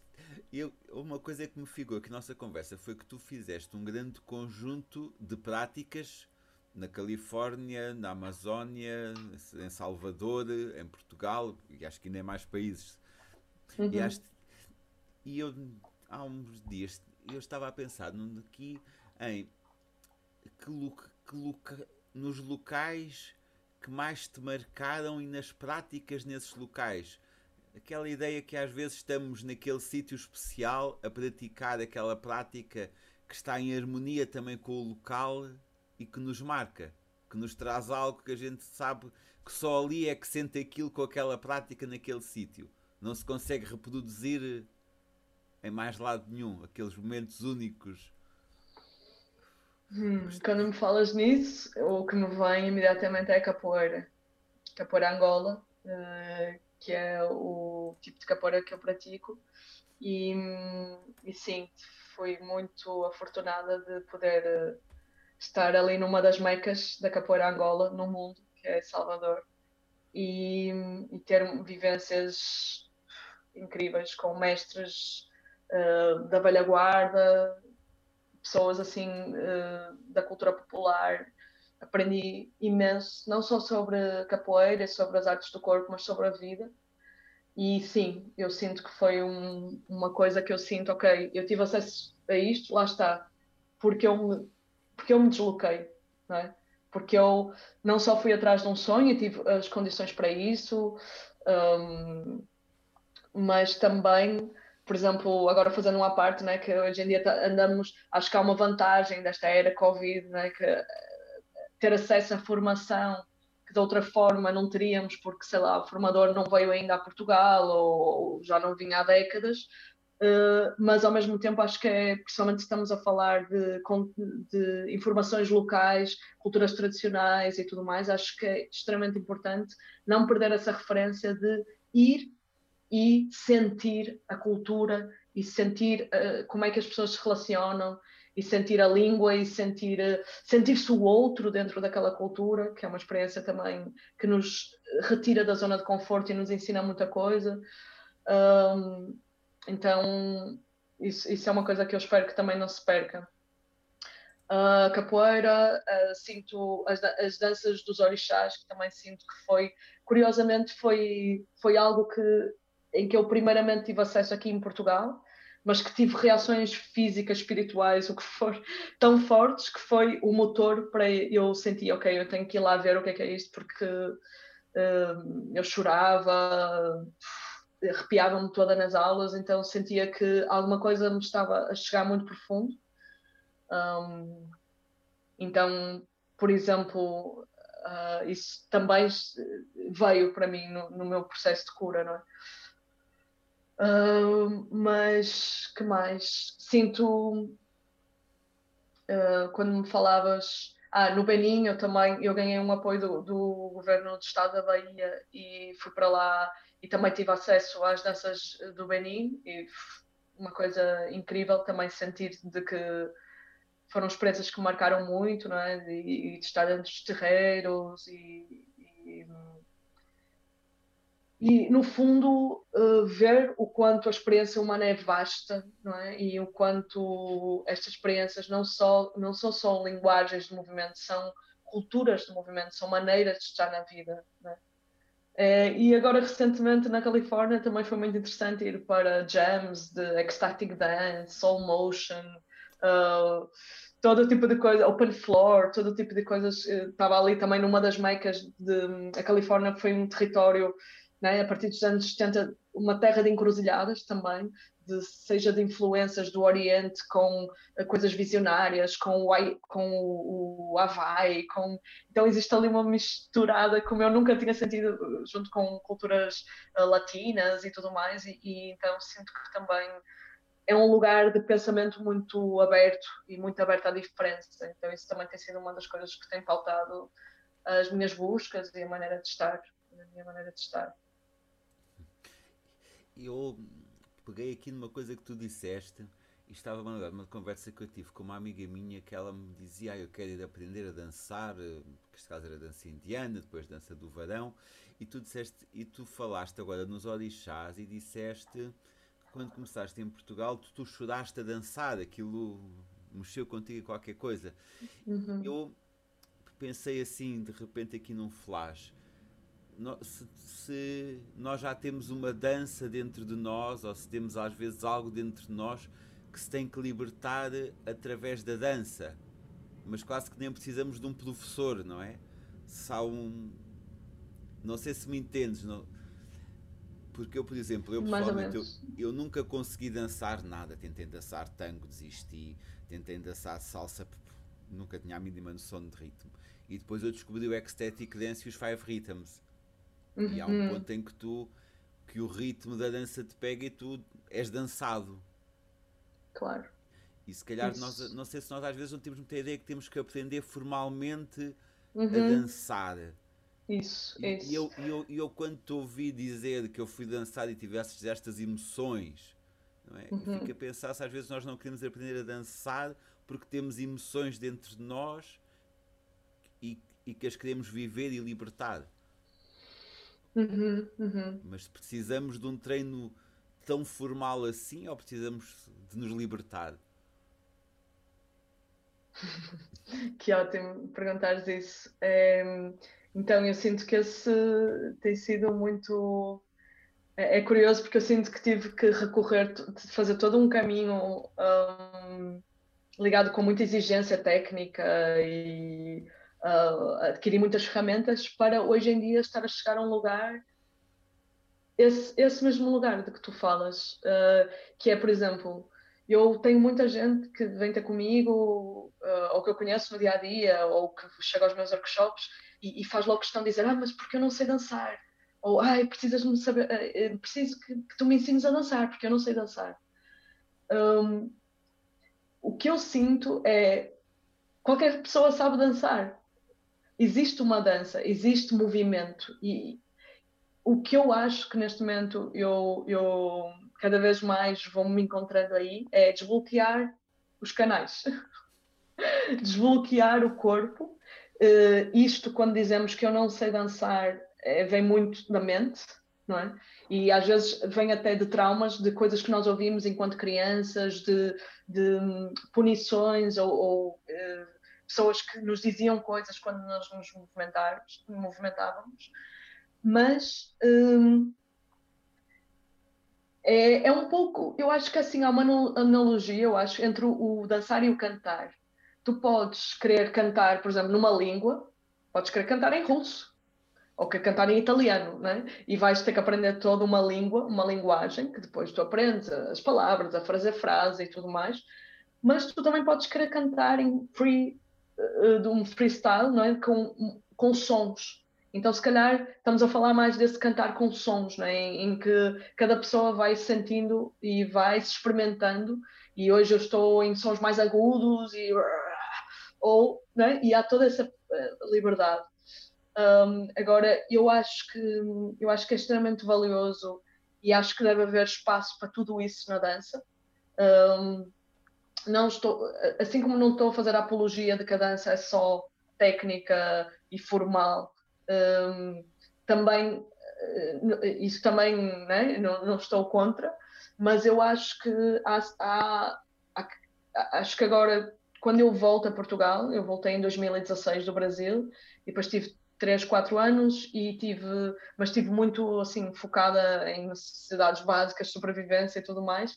Então não andei muito por Portugal, mas este verão, depois da Califórnia, eu andei um bocado. Então começo a ver que é uma comunidade cada vez maior uh, que procura a dança como um meio de expressão livre. E a dança é isso, sim. A dança é, é isso. Então, uh, por exemplo, isso acontece quando nós pomos uma música que nos, que nos uh, fala, sabes? que nos acorda algo. Então, Uh, acho extremamente valioso que, tipo, que uma pessoa se solte e que faça isso. E faça isso, às vezes, se calhar, como cantamos no chuveiro, né? que dançamos sozinhos em casa e depois eu vou sentindo que posso fazer isso. Há contextos, sim.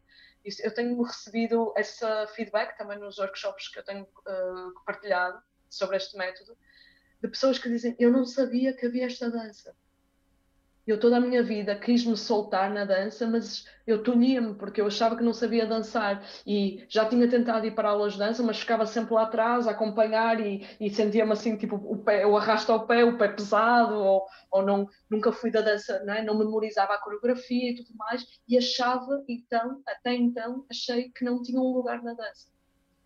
Então, a, a, dança que eu ando a propor e que outras pessoas aqui em Portugal também andam a propor é outro tipo de dança. Então, por favor, procurem-nos. Há uma comunidade a crescer nesta área, eu acho que isso é importante também, dar força a essa comunidade. Sim, esses encontros no Dance Floor ou no, no Dance Temple, como quisermos chamar. E, e agora, e, e agora ocorreu-me como é que tu conseguiste, como é que se consegue passar desse dançar sozinho em casa para dançar diante do público, ou do cantar sozinho no chuveiro e do cantar diante do público. Há um segredo, há um clique, há um trabalho. Como é que isso, como é que isso se faz? Olha, para mim, para mim vais-te rir. Uh, eu sempre adorei. Para mim, um, um dos contextos de exploração maiores para mim foi sempre o dance floor. Eu, há muita gente que sai para conversar e para beber. Eu, e é por isso que agora está a ser desafiante para mim esta quarentena, que é eu saio para dançar. Então, uh, comecei a sair aos 13 anos e acho que faço aqui uma parte, não é porque tinha todo um percurso dentro da dança que eu também não tinha os meus entraves e as minhas vergonhas e então para mim o que marca essa saída não sei se é uma saída do armário, mas é um, um estado de maior à vontade para estar e dançar, não digo para um público, mas dançar junto, que se calhar se aproxima mais do contexto que estás a falar, do, do, do static dance e de, né, Sim, né, das jams, uh, contact, o contacto de improvisação também tem esse tipo de, de, de proposta. Quando nos um, deixamos de preocupar com quem nos está a ver, não é? Exatamente. Seja quando estamos a dançar, seja quando estamos no, Exatamente. num concerto de taças tibetanas e resolvemos cantar, acompanhar o som das taças. E... Isso, isso. Então, para mim, foi muito estes, estes contextos né, de, de, de discoteca ou e, também dançar, sempre fui uma pessoa bastante eclética em estilos musicais, então dançar qualquer música e, e, tipo, e não pensar que estilo é aquele e qual é o estilo que se dança com esta. Qual, qual estilo de dança corresponde a esta música. Não, deixar que o meu corpo reinterpretasse aquilo no momento. Né? Então, isso para mim foi um portal. E depois também né, as tribos um, que nós temos. Então, por exemplo, sempre estive em, em, contextos em que se dançava muito né, na, nos convívios dentro de, com os meus amigos, uh, fiz parte de grupos também ligados com dança e percussão, e depois isso sempre tinha né, esta coisa de atuávamos nos festivais de verão, então sempre há estes contextos né, de estar a dançar juntos, estar num festival, de estar num concerto e, e, e isso. Um, e festas populares, festas populares também. Um, às vezes aqui, agora em casa, eu acabei de chegar a uma casa nova, este, este sábado já fizemos aqui uma, uma festa em casa e dançar e puxar o pessoal para dançar e, e porque é contagiante, né? É, quando, agora, acho que uma ponto interessante com o yoga, que há coisas que quando tem um efeito dominó, que é uh, uma coisa que eu tenho reparado, eu sou viciada em alongar e, e tipo, sempre que chego a um lugar uh, ou a um país novo ou, ou, ou mesmo em, no meu país, na praia, tipo, eu chego e uma das minhas maneiras de conectar com o mar é estar a fazer uma prática ali durante pá, meia hora, uma hora, em frente ao mar. E eu reparo, tanto reparo, assim, não reparo muito porque estou muito comigo, né? mas depois, quando saio dali, eu reparo que há pessoas a olhar, mas também né, vou reparando que há um efeito contagiante. Então, se, por exemplo, se eu começo a alongar numa praia e tudo mais, eu passado uns minutos, começo a ver o pessoal também a alongar. Não sei porquê, mas é quase como o bocejo, né? Este contexto. então, eu às vezes sinto isso com a dança também, que é, uh, se eu não estou, uh, tudo é o que estávamos a falar antes, né? Tudo depende da tua atitude interna. Então, se eu estou a dançar, estou, tipo, quem é que dança mais aqui do que eu, ou, né? ou estou muito técnica e nem estou a olhar para o outro, mas se a minha atitude não é essa, se a minha atitude é, vamos falar, vamos comunicar juntos, vamos ter um, vamos nos divertir juntos. Uh, se a minha atitude se parte daí, eu sinto que isso também tem um efeito de contágio. Uh, então eu senti isso no outro dia aqui, uh, estávamos quatro pessoas aqui em casa e o pessoal estava sentado no sofá e depois um deles é DJ e começou a pôr uma música e depois eu comecei a dançar e disse, vamos tudo a dançar, pronto. E, e, pode ser assim tão simples, né? Fantástico. Acho que hoje em dia que estamos, não podemos fazer festas na rua, nem nas, nos boates, nem nas discotecas, temos que ser criativos.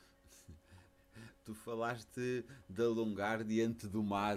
Se só houvesse aqui o, um teletransporte e tu pudesses ir assim para um local da costa de Portugal, ias para onde? Se assim, o teu local favorito junto ao mar e, e teletransportas-te, Olha, nunca sinto só um, tenho dois. Tenho o meu santuário, o meu lugar emocional que é em Miramar, que é um lugar muito axé, um lugar que me puxa muito. E tenho outro lugar de também muito emocional para mim, que é onde estão assim grandes irmãs e irmãs, é em Alzur, nessa bela costa vicentina. Miramar é junto ao Porto, é norte. Sim, sim é onde existe uma, um, uma igreja, talvez as pessoas se lembrem mais desta paisagem, existe uma igreja em cima do mar, num, num aglomerado de rochas. É uma paisagem assim muito inusitada. Mas para quem não sabe, aquilo é um, é um lugar, de, de, um lugar de culto pagão há centenas de anos, em que normalmente a Igreja Católica faz isso, ela né, apodera-se dos lugares de muito, muita energia. É um lugar também que muita gente da Umbanda e do Candomblé vão e continuam a fazer oferendas lá. Um, neste, neste projeto fotográfico que eu te falava há pouco, um, que vai sair em breve, vai estar na, na, Assembleia da República, vai estar em lugares aí de referência que um, vem para empoderar os corpos que vivem com HIV, que eu fui uma das retratadas, projeto daí da Fideli. Um, foi, foi fotografada em Miramar também. E tu estás nessa. E tu foste, e tu foste lá fotografada em Miramar. Sim. Ah, ok. Lindo, lindo, lindo, lindo. Bom, nós já vamos aqui, agora estou a ver as horas, já estamos aqui a conversar há uma hora, há uma hora e 45. Uau! fomos, fomos pois falando, é, muito... falando. São assuntos, são assuntos densos e ricos, então. Não, são, e quando. É são. Eu, bom, há uma pergunta que eu tenho feito aos professores de yoga, mas tu és praticante, mas não, não há aqui distinções entre professores ou praticantes. Uh, o que é que é o yoga para ti? Assim, não é uma definição estática, isto é o, é o teu sentir. Hum. O yoga para mim acho que vem, vem muito a palavra reconexão. Este ato de religar com aquilo que é mais ancestral. Seja ele toque, movimento, corpo, som, silêncio. Poderia ser isto. Muito obrigado pela tua partilha. Oi, tu aí estás com uma hora a mais, pelo menos, são horas. horas, de jantar, horas de jantar, se calhar. São as horas de jantar espanholas. São as... Ai, sim. Mas é isso, João. Muito obrigada pelo convite. Olha, muito obrigado, e para Teresa. todos que estão aqui a ouvir-nos.